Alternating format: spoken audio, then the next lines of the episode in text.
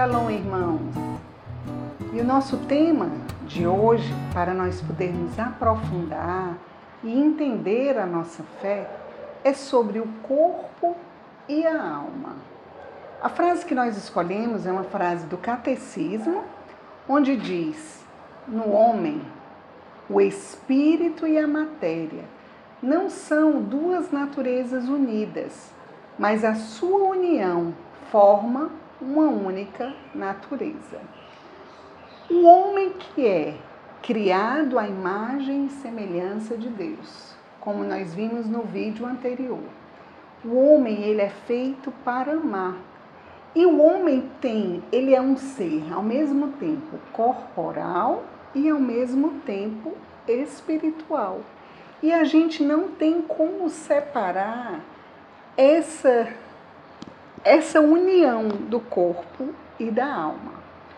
O corpo, a gente não precisa explicar o que é o corpo, né? É a matéria, a matéria. E a alma, ela é muito mais, a nós Deus deu, ela é muito mais do que simplesmente o sopro de vida.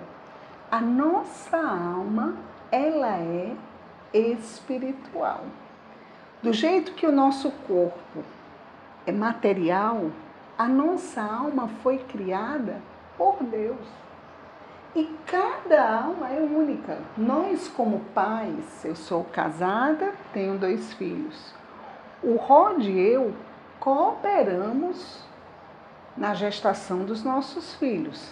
Nós demos o nosso corpo, ele deu o espermatozoide dele, eu dei o meu óvulo, mas quem dá a vida é Deus.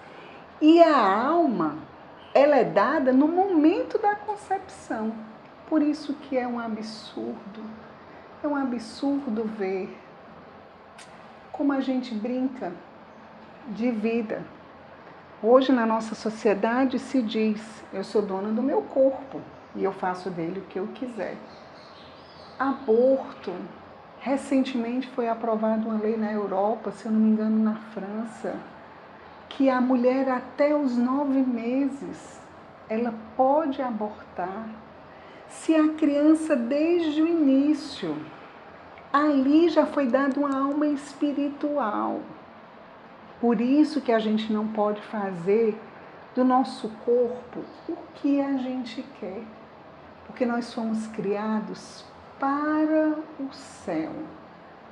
Vou repetir porque a gente precisa entender e fazer as pessoas entenderem que nós fomos criados para o céu e nós não temos o direito de atentar contra a vida.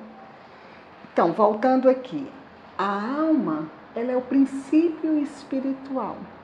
E aí surge a pergunta: mas Teca, a gente vê na palavra de Deus, quando São Paulo fala que existe o corpo, a alma e o espírito. Não há divisão na alma. E eu vou ler exatamente uma frase do catecismo para explicar que é como se falasse da mesma coisa, uma vez que a nossa alma é espiritual. E aí eu vou ler, se você quiser depois conferir, é o Catecismo 367. Então preste atenção que é um parágrafo fundamental para a gente entender a nossa fé. Por vezes, ocorre que a alma aparece distinta do corpo, distinta do espírito. Assim, São Paulo ora para que nosso ser inteiro, o espírito, a alma e o corpo, seja guardado irrepreensível na vinda do Senhor.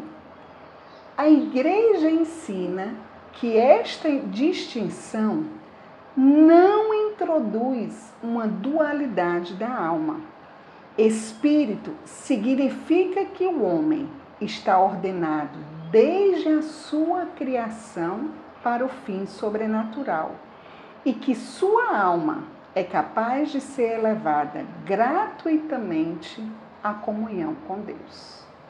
Então vamos rezar pedindo ao Senhor que nos dê a graça de viver bem essa dimensão espiritual da nossa vida e que não haja divisão entre o nosso corpo e a nossa alma. Em nome do Pai, do Filho e do Espírito Santo. Amém. Senhor, ajuda-nos a cuidar da vida. Nós que somos criados à tua imagem e semelhança, nós que fomos dotados de um corpo e de uma alma espiritual. Ajuda-nos, Senhor, a viver com fidelidade o nosso chamado, nosso chamado à bem-aventurança eterna Ajuda-nos, Senhor, a ser defensores da vida e de forma nenhuma colaborar com aqueles que atentam contra o corpo e contra a alma. Vem nosso socorro pelas mãos de Maria. Maria, porta do céu, rogai por nós. Em nome do Pai, do Filho, do Espírito Santo. Amém. E hoje eu convido você a rezar que seja um mistério do terço, na intenção de todos esses que não guardam nem o corpo e nem a alma e que atentam contra a vida através do aborto. Façamos esse dia de intercessão. Shalom, Deus te abençoe.